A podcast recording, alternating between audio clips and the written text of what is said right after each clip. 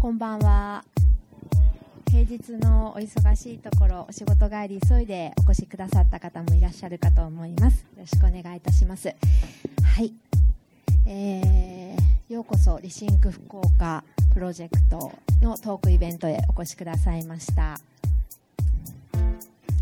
えー、このイベントは Rethink 福岡プロジェクトという、えー、プロジェクトの中で行われておりまして、この Rethink 福岡プロジェクト少し最初にご説明をさせていただきます、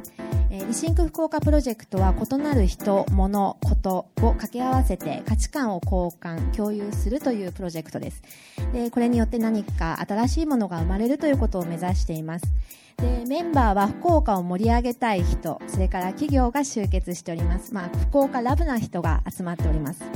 でみんなでもっと福岡を盛り上げようということで情報交換それから新しいアイデアイベント企画そしてコミュニケーションを主にした活動をしております、えー、Facebook をなさっている方は、えー、参加者限定のグループリシンク福岡プロジェクトで検索していただきますとグループがございますのでぜひあのご興味あれば福岡ラブという方皆さんのお知恵とか活動っていうのを、えー、こちらに、え、参加で、えー、落としていただきたいなと思います。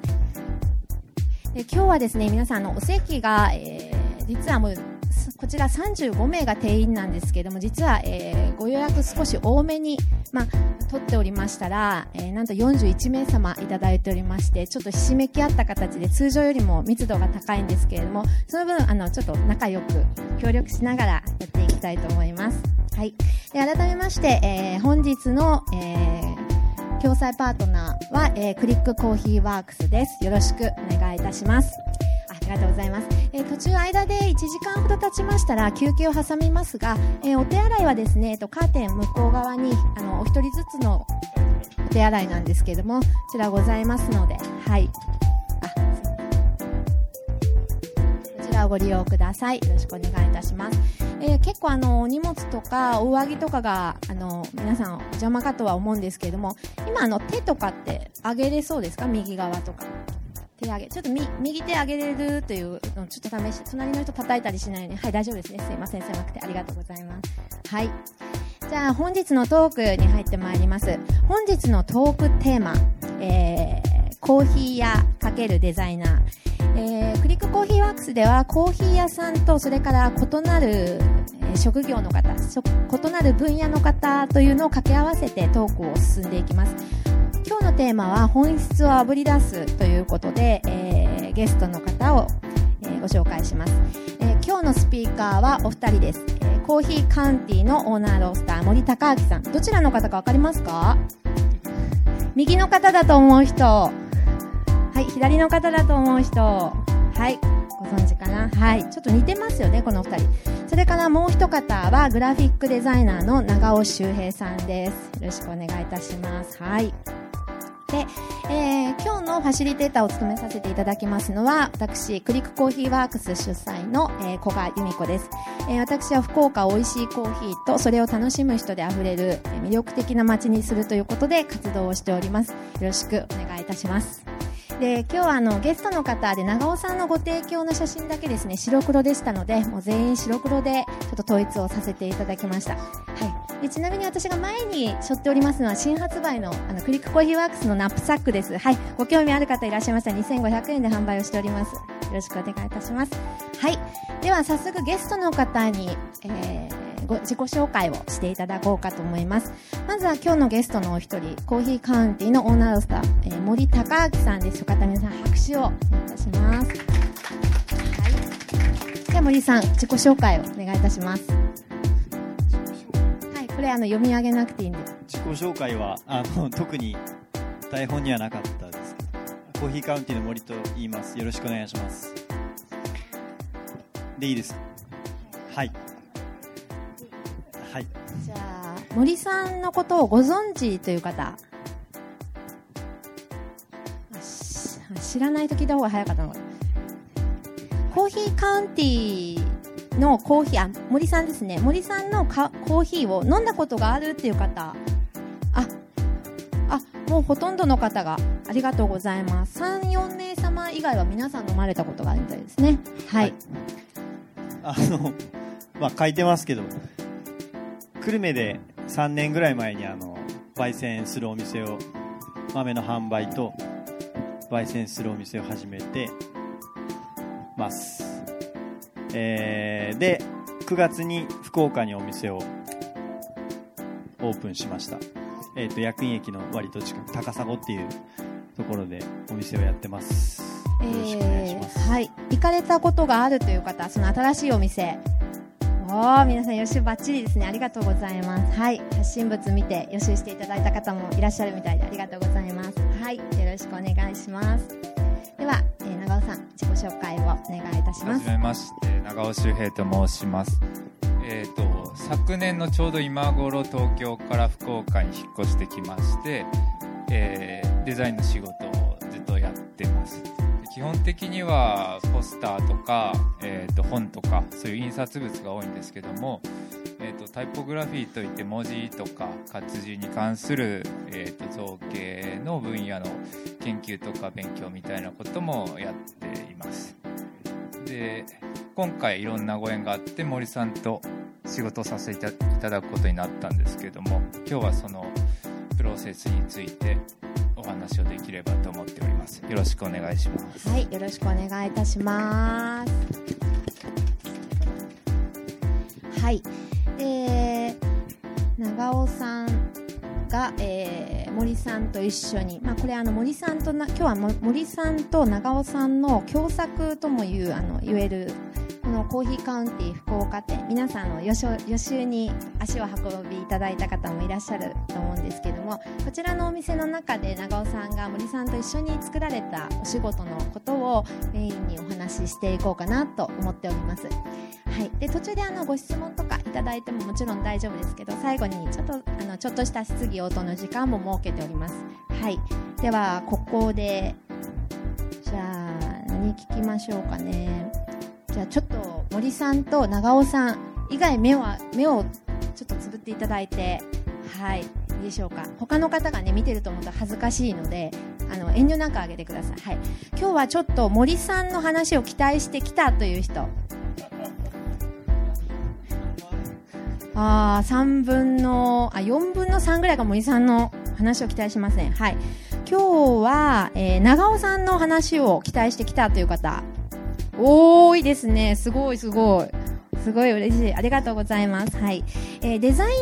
まあデザイン、グラフィックデザインに限らず、何かくそういったグラフィックデザインやお洋服とか、あの、クライアントワークという形、まあ、どなたかのご顧客の方に合わせたお仕事をデザインとして起こすというような、そういった関連のお仕事されているという方、ちょっと手を挙げていただけますか？はい。あ、やっぱりありがとうございます。福岡はグラフィックデザイナーの方とかね、非常に多いので、あの参考にしていただけるのかなと思います。コーヒー関係のお仕事をしているという方。あ、あ、少ないんですね。わあ、狙い通りっていうか、ありがとうございます。はい、じゃあ皆さん目挙げていただいてよろしいです。ありがとうございます。えー今日は、えっと、森さん久留米に住んでらっしゃるんですね。はいはい。久留米何、はい久留米市内。久留米市はい久留米市内。はいエリアとか、エリアはあの住所は安武町もうそれ以上はいいです。はい。はい長尾さんは久留米市内ですか？安武安武町あ同じ安武町安武町安武本っていうところが、はいへ同じあのうん。なんていうんですか？えね。住所のところに。あのでも久留結構ちょっとあるんですけど距離が久留米もいろいろ広いと思うんですけど久留米市内から来られてるって方この今日いらっしゃるんですか？あいらっしゃいますね。ありがとうございます。じゃああの久留米の話は出ないんですけど久留米の写真がちょっと後で出てくるかと思います。はい。で早速ですけれどもお二人、えー今日のクライアントワーク森さんがクライアントでこの場合はあの長尾さんが、まあ、デザイナーという形なんですけれども、えーお二人の出会い慣れ初めを伺っていこうかなと思いまして、はい、聞きたいですよね慣れ初めね。あのーまあ、長尾さんが久留米に引っ越してこられたとはいえ森さんとどうやって出会ってそしてどうやってお仕事の方に結びついたのかこれはあのちょっと伺いたいなと思っております。はい。こちらがあの久留米のコーヒーカウンティー久留米市内の蛍川町でいいんですかね？はい。はい。蛍川町。はい、はい。にあるんですが、ちょうどあの打ち合わせにお邪魔した時に、あのー長尾さんが新しいコーヒーの、まあ、イメージ、まあ、絵を届けられたという時で、ちょっと見にあのちょうど長尾さん側にですね、長尾さんが自転車で到着という感じで、自転車でピューって持ってこられて、このプチプチに、はい、包まれた絵を、はいって渡すっていうシーンに出会えたんですけども、えー出会いはこちらですか？そうですねはい。えっ、と久留米にあの後で、えー、と出てくるんですけどもミノーブックスカフェさんというあの素敵な本屋さんがございまして、えー、とそこで久留米の豆を使っているっていうことを知ってそれで、えー、と調べてみたらあの産地に自分で行かれてそこで修行というかいろいろ勉強もされてコーヒー豆を提供しているっていうお店があるのを知ってこれは面白そうだっていうことで始めていったのがきっかけでしたね。で、その後、そこですぐ森さんと会って、その時は、えー、とスタッフの補佐の江口さんがいらっしゃってでその江口さんもすごく面白い方で1時間くらい多分話してたと思うんですけど、うん。まあ、大体行くと江口さんだけがいるとずっと話してるんですけどもう難しい話を。でその時に森さんはいらっしゃらなくてそれで2回目に行った時にちょうど森さんがいらっしゃってその時に少しそうですおね。あの話ししたのが。そのスタッフの江口君からはこう長尾さんっていう人がいるよっていう話は聞いててはいなんか面白い デザイナーの人がいるっていうことは聞いてましたでお会いしてまあその時はそうですね少しだけああのあの長尾さんだみたいな感じではい12月の頭とかですねそうそうですね、はいなんか恥ずかしそうですね、二人とも。慣れ初め。で、あの、その後、筑後川を、沿いを1時間半ぐらい、二人で歩いた、初デートみたいな。が初デートらしい。元旦元旦元旦？元旦です元旦なんですけどあのーまあ筑後川ってこう久留米ってが大きい川がですねあの流れて花火大会とかやってるからご存知の方も多いと思うんですけどあのーまあ1日にちょっとこう散歩してくるわって言って川沿いを歩いてたら同じことを考えてる人がここにいたっていう。そういうことでお会いして、まあ、その一回お店で会ってたので、まあ、顔はわかるし、あ、長尾さんこんにちはっていう、こう、とこから、はい。それで、なんだろう。なんかちょっと話しましょうかみたいな。すごい、ね、ねちょっと、ぶらっと話でもしましょうかっていうような流れになって、そうですね、1時間ぐらい、その、要は河川敷というか、ちょっとした、なんかね、もう運命 いやでもここは喋りかけないといけない時だなって思って。何を話したんですか？その1時間半ってね、結構寒い時に外で話したいことがないと歩けない時間。コーヒーの質問でしたね。僕がその焙そもそもコーヒーっていうもののことを知らなかったので焙煎って何なのかとか、まあ、どんなことを大事にものづくりされてるのかとか、うんまあ、そういう難しいというか面倒くさい話をずっとくるっくる同じところ回って、もう行くとこないんですよね。うんまだ帰らないみたいな行くとこないっていうか、もう筑後川ですもんね。そう、あの、川に飛び込むかしかないんで、ぐるぐる回ってましたけど。はい。でその後はあのーミノーブックスさんで大谷実さんと森さんの対談で長尾さんがお話を聞きに行かれたそうですねそこからいろいろ森さんのことをちょっと調べるというか まああのいろいろあの別のプロジェクトもあったりして森さんってどういうその作り手なんだろうっていうところをいろいろ調べたりお話を聞くっていう機会が増えてきてそこで、まあ、今回のお仕事とは別に徐々にコーヒーカウンティーさんとか、まあ、コーヒー豆を提供するっていうことを考えていったっていう形ですね。でなんかあのー久留米にペルシカさんとか、まあ、もちろんそのミノブックさんとかあると思うんですけどであの久留米でお仕事を、まあ、個人でされてる方たち3 4 0代の方たちとお集まりになった時にまああのなんとなく決定的にお仕事に流れていく感じがあったんですかね。うん。えっ、と、なんだろう、その、箕面さんでトークイ、まあ、大家さんとトークイベントみたいなのをやる前だったと思うんですけど、なんか、その、うちのスタッフ、江口くんが、こう、ちょっと、長尾さんと、ミノーブックスの石井さんとかを、と、なんか飲みましょうよみたいな、その機会を作ったのかな？それが最初ですねで、まあ、そこに、そのさっき言われてた、ペルシカっていうお店が久留米にあるんですけど、ムタさんとかもいて、まあ、5人ぐらいでこう、飲んだっていう機会があって、で、多分、あの、ミノブックスの石井さんと長尾さんが仕事につながったりとか、うん。まあ、その、まあ、説明があると思うんですけど。はい。まあ、そう、そのなんか、まあ、それで、こう、僕も新しいお店を出すっていう時に、まあ、長尾さんにお願いしようかな、みたいな流れになっていったっていうところですかね。はい、ではい森さんがその流れ、まあ、長尾さんにお仕事をお願いされる流れになったっていうのが今山ですよね。はいこれぞ皆さん行かれたことはありますか？浮葉の箕面連山ね。箕面連山ですねこれはちょっと田主丸寄りのところから撮った箕面連山の風景ですねぶどうとかね、柿とか果物が非常に美味しいとこですよね。はい。で、長尾さんの家に行ったんです。そう、あのですね、えっと、じゃあ、その河川敷で、その、何を話してたかっていうと、その、まあ、長尾さん本を作るのが、し、しもう仕事だし、それが一番、その、やりたいことだっていうのをおっしゃってて、で、その、僕は、えっと、その1月1日に河川敷をうろうろしてたんですけど、その、1月4日ぐらいから、エチオピアに行く、行ったんですよね。4日からエチオピアに行ってるんですけど、あのーその、そういう産地の話とか、コーヒーの話を本にしましょうみたいな話を、その、結局、河川敷で1時間半ぐらい話してなったわけです。で、えっ、と、まあ、その、その後、まあ、エチオピアから帰ってきて、打ち合わせとかをした。で、4月にまたちょっと中米の方に行ってるんですけど、まあ、そんなこんなで、本どうしようかみたいな打ち合わせをしてる、するために長尾さんの家に行きました。はい。はい。その時にちょうどミノ、ちょっとややこしいですけどね、ミノーブックスの、えっ、と、仕事を進行中で、まあ、その仕事をこう、目の当たりにしたというか、はい。はい。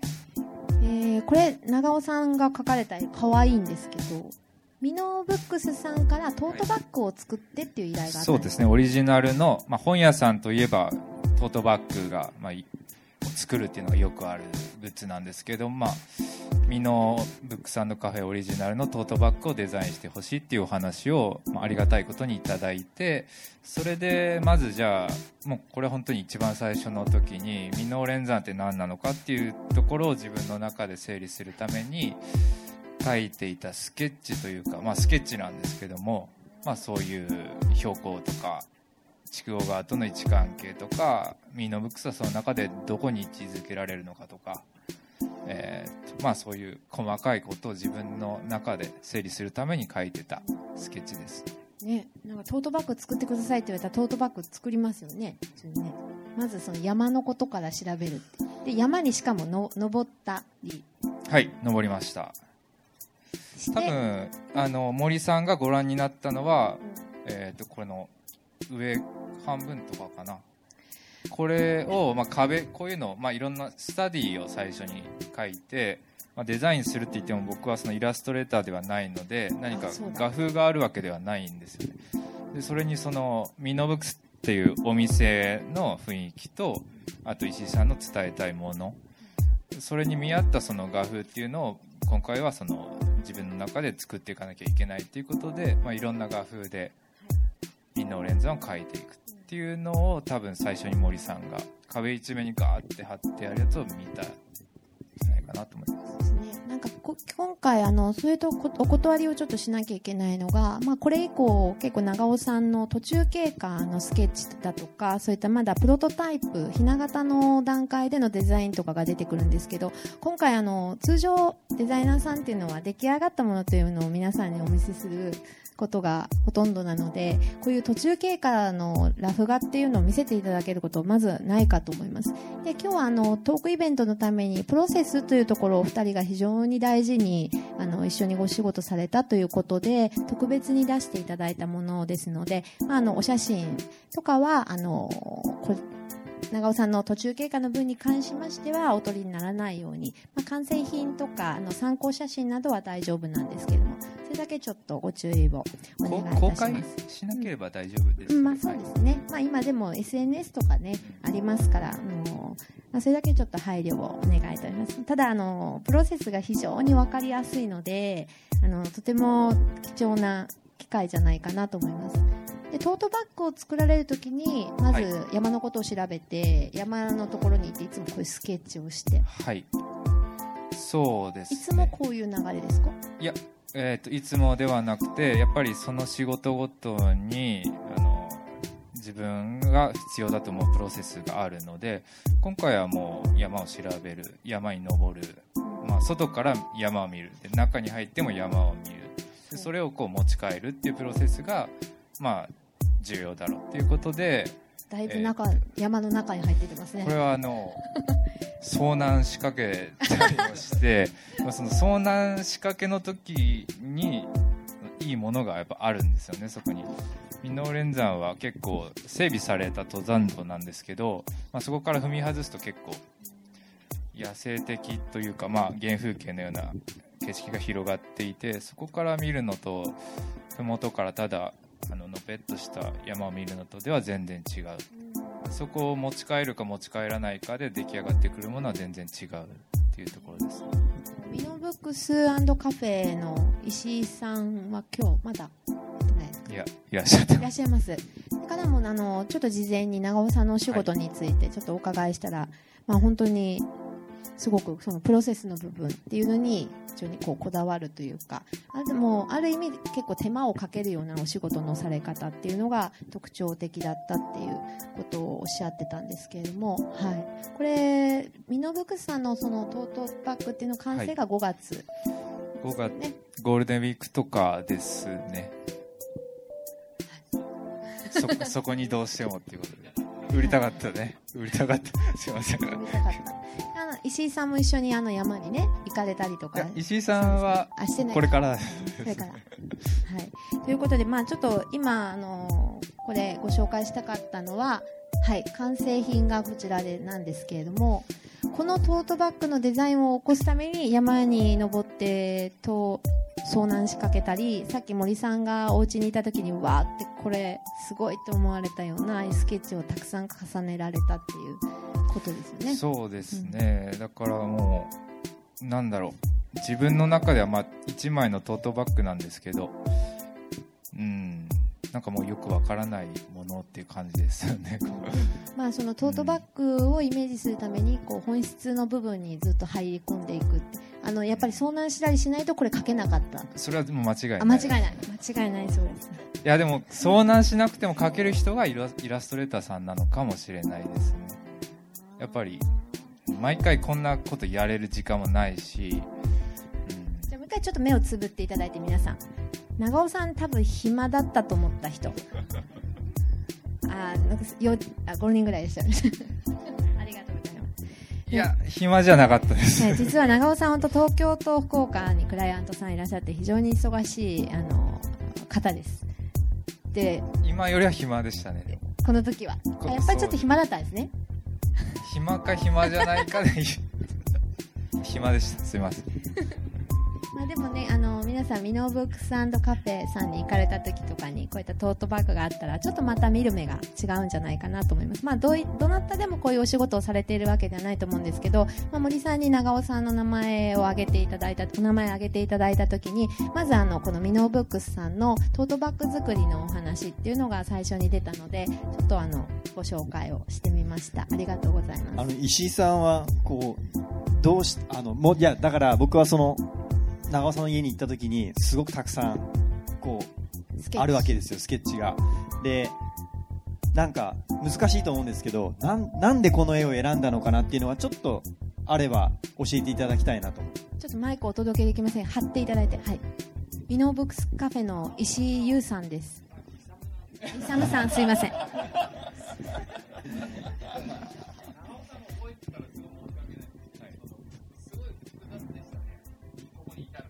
複雑そうですねなんかそうですね。うん。はい。うん。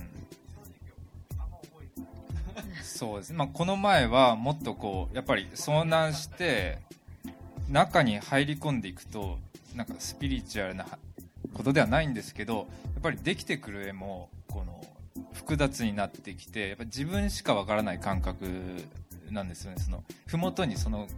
いわゆる今日お話しする本質的なところを持ち帰ってないというかまだ奥で描いてる状態。でそれをやっぱり石井さんに見せたらそこはその冷静に判断される方なのでこれじゃ少し分かりづらい。うん。じゃあもっとここで得た感覚をもっと引いてみてそれをどうしたんですか？あのそこをこうイラスト化していこうよっていう話でどんどんこう持ち帰っていったっていう感じですね。あ皆さん深い深い話ですよ。トートバッグの。すごいですね。はい。トートバッグで終わりそうなのでちょっと次。ありがとうございますはい。であのこういった形であの非常にプロセスっていうものを、えークライアントさんと共有しながら仕事を進めるというのが長尾さんのスタイルなんですけども皆さんお気づきになったかと思いますが今日はですね実はな森さんの話ではなくて長尾さんの話になってくるんですよね。はい、だから長尾そうなんですか？そうです。よ今日長尾さん森さんが長尾さんにいろいろ聞きたいって言って呼び出す。あ実はそういうことなんです。はい。で、えー、これ長尾さん何のスケッチか教えていただいていいですか？えー、と左上は、えー先ほどミノーブックスさんの仕事の時に書いたような、えー、と一番最初にこれはその森さんの本を作るっていう今回のお仕事ではなくて森さんの本を作るっていう風になった時に、えー、と自分の中で書いていたスケッチで、えー、とコーヒー豆とかコーヒーってそもそも何なんだろうっていうところを、えー、と書いていた。これ1月3日かな？だから森さんとお話しして2日後に書いてたやつなんですけどえーとなんでこんなことやるかって言ったらやっぱり手を動かすことがその学者ではないので、まあ、絵を描いたり手を動かすことで自分のその、まあ、コーヒー豆についてのことをどんどん深めていくっていうプロセスを経ていてやっぱりこれモノクロじゃやっぱり僕の中ではダメでコーヒー豆をこういう鮮やかな赤で描いてこの鮮やかな緑を対比することでなんかこう森さんのコーヒーの味っていうのがなんとなくイメージできる。あコーヒーってフルーツなんだなっていう、まあ、僕はそのコーヒーについての知識がなかったのでそういうところを自分の中で体感しながらどんどん思考を深めていくっていう感じですかね。で、まあ、これは最初にその本のお話の時に、はい。あの長尾さんがじゃあ、まあ、ご自分自身がはい。コーヒーのことをよく知ろうっていうことで作られたものなんですけど、はい。結構勉強されてますよねそうですね、うんまあべ多分。勉強、うんまあ、勉強といえば勉強なんですけど。で長尾さんはそのコーヒーあの森さんとの出会いによってそれまでそこまで深く興味持ったことなかったコーヒーっていうことにはい。割とこう入り込んではい。知るようになったっておっしゃってたんですけども、まあ、あの森さんが新しい福岡店の、えデザインをお願いしようと思われた、まあ、きっかけはさっきのミノブックスさんのお仕事のプロセスを、まあ、目の当たりにしてっていうことだったんですけどもじゃあ実際、えーお仕事をお願いするとなった時に一番最初になさったことっていうのが写真を送られたってことですね。うんと、まあその、ね、こう、ミノブックスさんの仕事は、きっかけというか、まあその、土台というか、まあその、信頼というか、信用というか、そういう部分だと思うんですけど、で、その、なんだろう、じゃあ、えーまあ、新しいお店のデザインというよりはそのコーヒーカウンティーそのもののデザインを、えー、と新しいお店をきっかけに、まあ、お願いするっていうことを思ったんですよね。でそそれをじゃあその漠然とした話ですけど長尾さんに話した時に、まあ、そのデザインをするのが最初じゃなくて、まあ、今までの話と同じようにコーヒーカウンティーってじゃあ何なのっていう話でその産地の話とかもそうなんですけどお店のデザインとかプロダクトのデザインなんですけどその、うん、僕が何をやってるかコーヒーカウンティーがどういう取り組みをしてるかっていうのをまず知る必要があるから、えー、と産地で撮った写真とかそういうものを送っ送ってくれということで、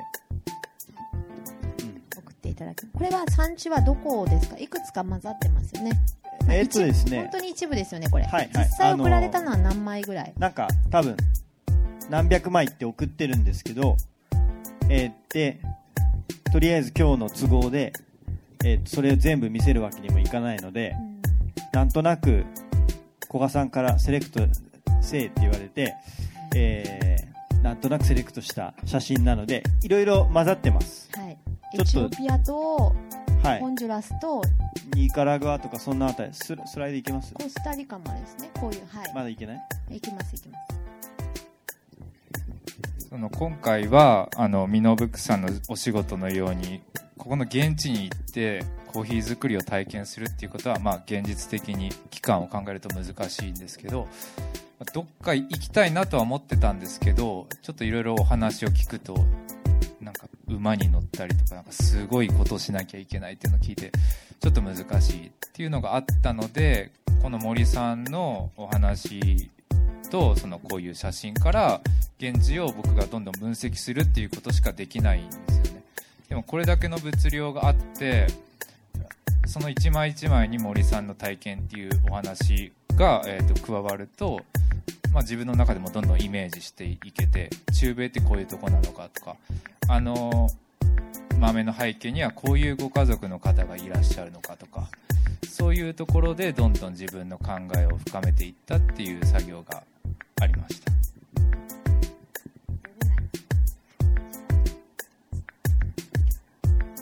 例えばえーっとどれがあるだろう。もうどれを取ってみてもこう大事ですけどね。うん。うん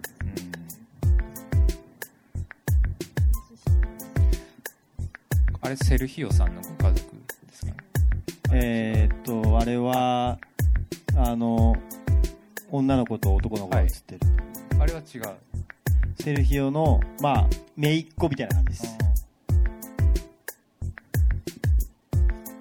これは多分僕がセレクトした方か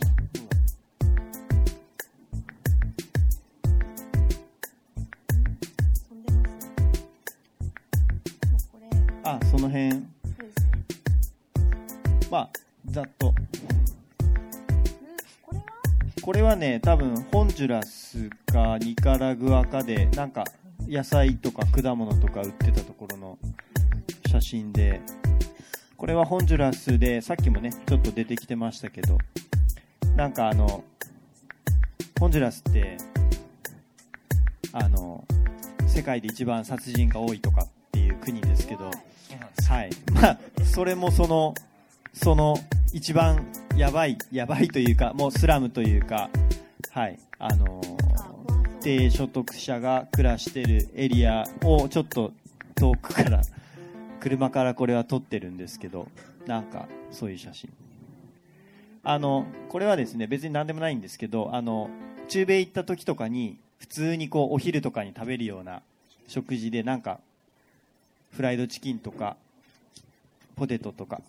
ご飯とか、そういうお米とか、あれチーズと、あの、ちょっと黒っぽいのは豆。そこの紹介するあ、いや、そういうの大事かなと思って。これブロッコリーそれブロッコリーで、あと真ん中、あの、トマトと、なんかね、あの、野菜。こんな感じであの現地の食材の写真がたくさんあるので 僕はこう深夜とかに作業してるとすごくお腹が減ってきてでもなんかそういうその食の雰囲気とかもすごく自分の中には大事でしたねこれはエチオピア。はい。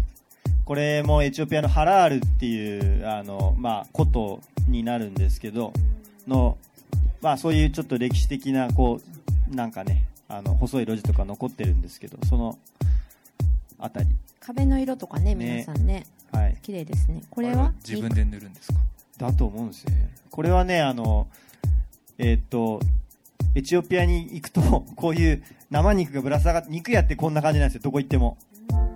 なんですけど、これはあの、ラクダのお肉で、ここ一軒しかないって言って、ちょっと写真に収めて、ハラールの、はい、ラクダの肉屋。お召し上がりには？いや、ちょっとね、なってない。そこまで、なんかやっぱ相当な確率で、はいということでわかりました、はい、ちょっと薬膳料理みたいなこれもまあエチオピアのボンガっていううん。ところら辺の近くでなんか写真撮ってたらすっげえおじさんにあの、えーいや怒られました。怒られたっていうかなんあかー怒られちゃった、今年の1今年の1月ですね、これはね。本当見てるだけで楽しい。でこれもエチオピアですか？はい。これはあの、ま話すと長くなるんですけどエチオピアはすごくやっぱ経済的に今その上昇しててでたくさんビルが建ってるんですけどこれよく見ると奥はコンクリートの建物を作ってるんですけど足場はこういうこれねあのユーカリの木なんですけどこんな風なのが、ま、割と至る所にあってほったらかされたりもしてたりするのもあるんですけどはいエチオピアも開発がはいこれはキャッサバ？えーっとですね、これは、あの、フォールスバナナって言って、えーっと、これエチオピアのシダモっていうコーヒー産地なんですけど、その生活とコーヒーを作ってる場所っていうのがすごく、まあ、一体化というか、すごく小さい、まあ自分の庭みたいなところでコーヒー作ってるんですよね。で、コーヒーの木が植わってて、フォールスバナナっていうバナナみたいなんですけど、バナナの実はならないんです。で、その、なんか皮はコーヒーの麻袋に使ったりとか、で、実は、これ実をわーって削ってるんですけど、これは、この状態から地中にしばらく1ヶ月ぐらい埋めて、発酵させて、それから焼いて、えーっと、なんかパンみたいになるんですよ。なんかチーズパンみたいな感じで、それ食べさせてもらったんですけど、美味しいんですか？あーまあ、うん、食べれない人はいると思います。で、この絞った汁はなんか、あの、薬に使ったりとか、まあそういう風にして、こう、いろんな、まあ何でも、それ一個がすごく全部役に立つみたいなやつです。これはエチオピアコーヒーセレモニーコーヒーセレモニーの、はい。これはエルサルバドルの、まあ、コーヒー農園から取ったやつで、まあ、湖の近くに、はい。これは、えーっと、あえーっとですね、この辺から多分長尾さんが僕が送った写真の中で、はい。なんかここ、心に留まったというか、はい。気になった写真。これガテマラです。ガテマラ。あの、まあ、衣装がうん。綺麗ですよね。これが結構ガテマラの、あの、民族衣装というか、結構皆さん着てます。うん楽しいですね、うなんかガテマラとかホンジュラスとかエチオピアとかなかなか行けないとこですよん。ね、はい森さん何ヶ月行ってたんですかね？三あと、えっ、と、最初3、3ヶ月ぐらい。はい。向こうに滞在して、えーとはい収穫とかまあ、収穫はしてないんですけど、はい。まあ、農園に滞在して、農園の仕事をちょっとしたりとかしてました。これ皆さんよくご存知のコーヒーチェリーですか？そうです。ココーヒーの実ーヒーの実と、はい。はい実です。で次出て、うん。うん、次出てくるおじさんがお気に入りですはい。あこれ私のお気に入り写真。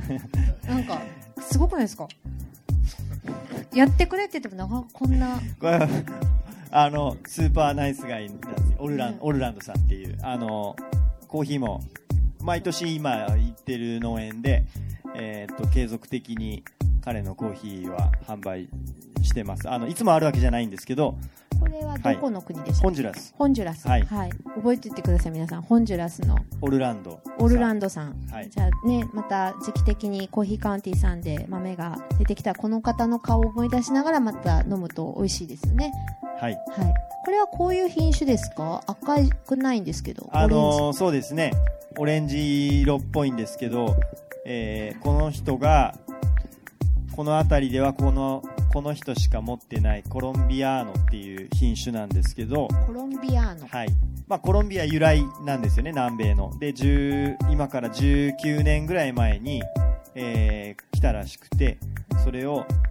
育ててる。あまだ歴史が浅い豆、歴史が浅い浅い浅い浅くはない。浅くない？19浅年。くはない。いや19うーんそういうことじゃないんですけどわかりました。はい。はい。ということであのホンジュラス。これはえーっとなんだろう。綺麗な写真。うん。これはあのニカラグアえーで主にその3ヶ月いたうちに滞在してたんですけどカサブランカっていう農園があって僕はここにずっと寝泊まりしてたんですけどそこの寮母さんみたいな人がいてその人の娘が、えー右側です。アリソンって言うんですけどそれとその働いてる女性の子供アントニオって言うんですけど、まあ、そういうか僕がこの写真を選んだのは、まあ、これは本当にコーヒーと直接関係ないんですけど森さんがまあこの2人の写真を撮ったっていうことがすごく重要で、まあ、シャッターを押すっていうことは何かしら感動してるとか記録に残したいっていうことの表れだと思うのでやっぱり森さんがコーヒーの背景焙煎っていう、まあ、技術の中にこういうことも大事にされてるんじゃないかなと自分なりに、えー想像してこれを選びましたね。今折り返しですけど長尾さんにデザインをしていただくために森さんが送った写真っていうことですよね。はい。コーヒーの写真だけじゃないのが面白いななと思います。あとこれとかね。はいニカラグアですね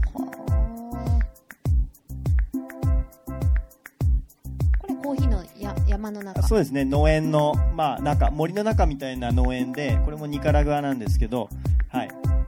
すごく神秘的な農園です、うん、でこれもこれお気にあ入り。これはそうですね。あのーはい。すごいですこれも同じ今歩いてた男の人が、えーなんかですね。そう。道端にそのこれカラーですけど生えてたやつをなんか知らないですけどパサって切ってそのちょっと水がだ出てきてたまる、まあ、ちょっとしたこう桶みたいな感じなんです。そこにスパッて入れたのがめちゃくちゃかかっこよくてうん。そういう写真もあ、まあ、今日はちょっとないんですけどそのその投げ入れたカラーなんでなんでそんなことするのかよよくわかんないんですけどうん。ロマンチスト、とても綺麗綺麗だ。うん、いや別にそれで何かこう綺麗だろとか言うわけでもないんですけどね、うん、なんかそのさりげなさが非常に美しかったっていう。これね、すごいいい写真。綺麗ですよね。で次ファミリー。これホンジュラス。これは、えっと、ニカラグアで、えーっと僕があのずっと滞在させてもらってたセルヒオさんの一家と食事した後に撮ったやつで、うん。まあなんか長尾さんがさっきすごくいやーこれいい写真ですね。好きだな。デザインとは一見関係なさそうでしょ？同じ方を向いてて うん。これがもう本当に森さんがこうホームともおっしゃるニカラグアの、まあ、お父さんみたいなような人ですよね。なんかもうなんだろうこの人の人柄もよく出てると思うし、うん、なんかこう自分の体に入ってくるものの中にこういうストーリーがあるとすごくいいなって思いますし、まあ、もう森さんは本当にそこが大事なんだろうっていうふうに思ってます。滞在終わった時泣かないんですか森さん。なんかウルルン滞在記みたいうーん泣かないです。な なんて呼ばれてたの？子供たちには。子供たちに？なんだろう？なんだったっけ？タカとかじゃたない？うんタカとか。追っかけてきたりしないですか？まあまあそんなそうでもないですせっかくせっかくいい話。いやいや普通にああのこうなんかフリスビー投げて遊んだりとかそんなそんな感じです、うーん。うん、で1年ぶり大体1年越しに会うんですよね。そうすると最初ちょっとよそよそしいですよねやっあや今も定期的にぱ、うん、あの毎年行ってるんで、うん。はい。なるほど。親戚みたいな感じですね。親戚あーまあでもそういう甥っ子とかねうん。姪っ子みたいな感じかもしれないです。ああいいですね、はい。これ何ですか？トリプル A じゃなくてトリプル B これ何の看板なんです？か なんかこれ見、まあ、この光の強さとかなんか本当に日本じゃ絶対見れないようなこの雰囲気がすごくちょっとやぼったいけどなんか飾らない良さがあるみたいなこの雰囲気がすごくいいなと思ったんですけどこれは何？あのあのフィンカトリプル A っていう豆が最近ありましたけどこれをなんで取ったかっていうとそのここに至るまでにトリプル A っていう農園の豆を買っててトリプル A ってわかるじゃないですか。A が3つ素晴らしいぞ俺のコーヒーはみたいな。でここは多分宿なんですよ。ホテルまあ宿なんですけどトリプル B あこれスペイン語だとトリプレっていう発音するんですけどね。トリプレ B って何そのちょっと自虐的と思って面白かったから撮った写真2番手に甘んじてる感じがなるほど。B が3つですはい頑張りたくないでしょうねなんでしょうねこれも綺麗これはうんこれど。こでしたっけえー、とこれはそのホンジュラスのさっきのオルランドさんこう豆差し出してた人の自宅でコーヒー出してくれたルラスは自分たちで焙煎して飲んでるんですか？そうですね。はい。まあごく家庭で飲むコーヒーです。まあそんなとこばっかじゃないですよね。まあでも飲みますよ。はい。この人また出てきた、はいはい。すごいでしょこれ。コーヒーの花。これ全部コーヒーの木で満開。なかなかこうここまでわーってなることっていうのはないと思いますさっき収穫してたじゃないですか、収穫時期だけど花が見れたんですか、えっとねあれは収穫時期というよりはそのちょっと実が残ってたりするんです。この時は収多分同じ時だと思うんですけど収穫時期ではなくてでもその木によっては桜がこう遅れて咲いたりするようにその実がなってたりする木がちょこっとある。それを集めて入ってやってたのがさっきの写真です。はい。これ何月ですか？これは4月です。へえ綺麗ですね。4月に行くと見れるかな。あの匂いもねうん。結構も。う花咲いてるとジャスミンみたいな匂いがするのであのすごい匂いがします。これは収穫後の。はい。コーヒーの豆を、えーこれセルヒオさんのさっき出てきたあのね後ろ姿のセルヒオさんの自宅のパティオ乾燥場です。ものすごい天気良さそうな感じですね。はい大丈夫ですか？皆さん飽きましたか？大丈夫ですか？この前半は写真ずっとの見るんです。話で言うとこれをこう流して見てたんじゃなくて一つ一つ分析的に見ないと今回のデザインはできなかったっていうのがあってそれが一番最初の方に見せたこういうこれっていけますかね？これいけますか？これです。あこんな感じで1枚の写真からどういう情報が読み取れるのか。僕はここに行けないけどこの人たちの表情とか着てる服とかから読み解こうと思えば読み解けるものっていうのもあるんですね。それを一つ一つ、まあ自分なりにですけど分析していった。っていう作業はありました。いろいろ書いてるんですよね。あの長尾さんその写真いちいちいちいちというかつどつどすいません。突っ込むの書いてて年齢様々とか書いてるんですよ、いやこれがデザインねそうなんか面白いなと思って。なんて書いてるんですか帽子はかぶってない。帽子かぶってないとか。あの、は今和次郎さんっていうあの学者というかデザイナーの方がいてその人のあの仕事とか見るとよくわかると思うんですけど、まあ、本当に分析することがやっぱり大事で、うん、誰もヒントを与えてくれないので自分からこうやって探せるものは全部もう洗い出して探していくっていう作業が大事だと。写真1枚ずつこれやってたら大変そうですね。ずっとこう分析というか、まあ、ツッコミとか入れながら。はい。でさっきの、まあ、チェリーのあとこういう女の人このちょっとはにかんでるような。はい。これもちょっといいなみたいな。なんかそうですね。なんかいい写真だあったかい写真ですよね。これとかもねこれもすごくこれ台所。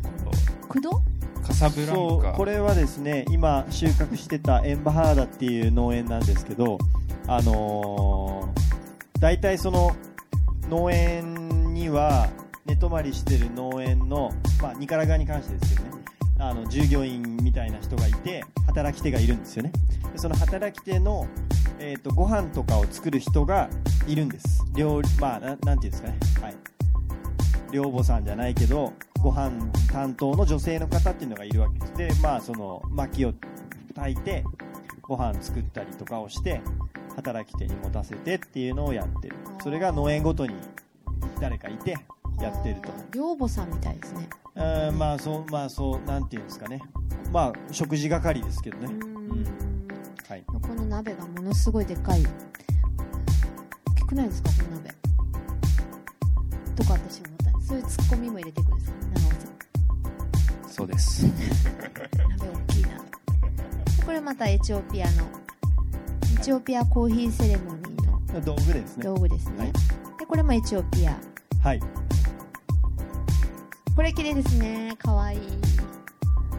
女性とか好きじゃないですか。これはどこの布？さあ。忘れたいや布がどこのかわかんないですけどこれ写真はエチオピアです。はい。そのコーヒーセレモニーをしてもらったところで広げてた布だと思います。コーヒーセレモニーっていうのはちなみに、うん。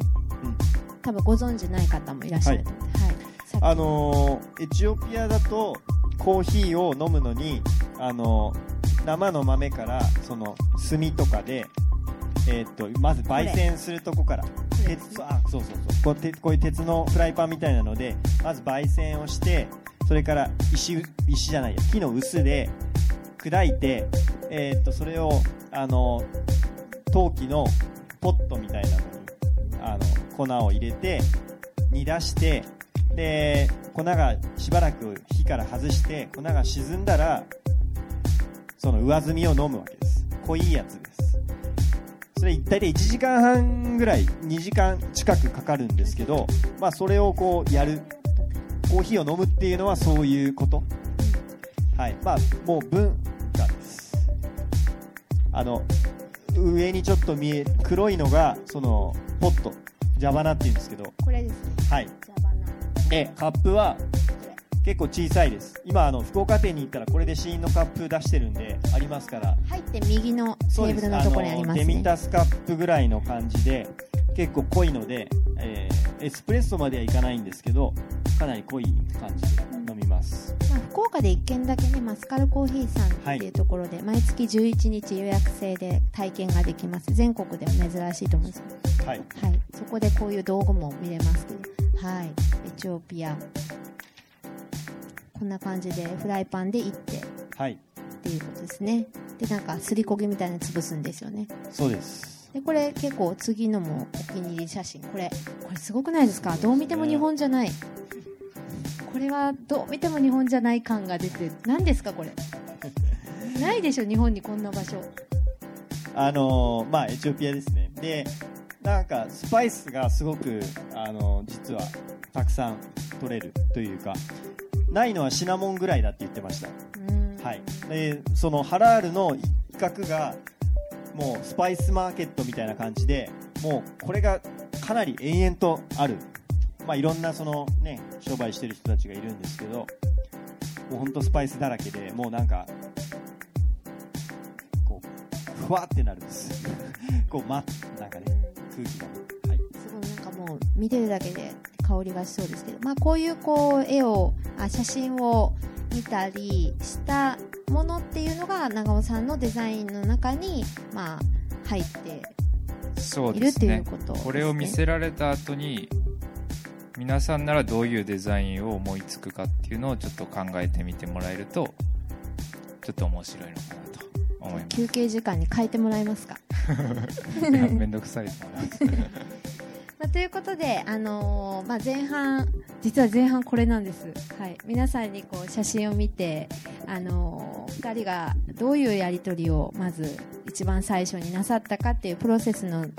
本当の最初一番目ですね。のところを見ていただこうかなと思いました。で後半はあのーまあ、本題というかで、えー皆さんがあぶり出す。この今長尾さんが本質的なことを森さんと共有しながらお仕事なさったことをあぶり出していくということをちょっと一緒に、えー共有していこうかなと思っております。はい。ということでここで休憩を挟みます。はい。でちょっと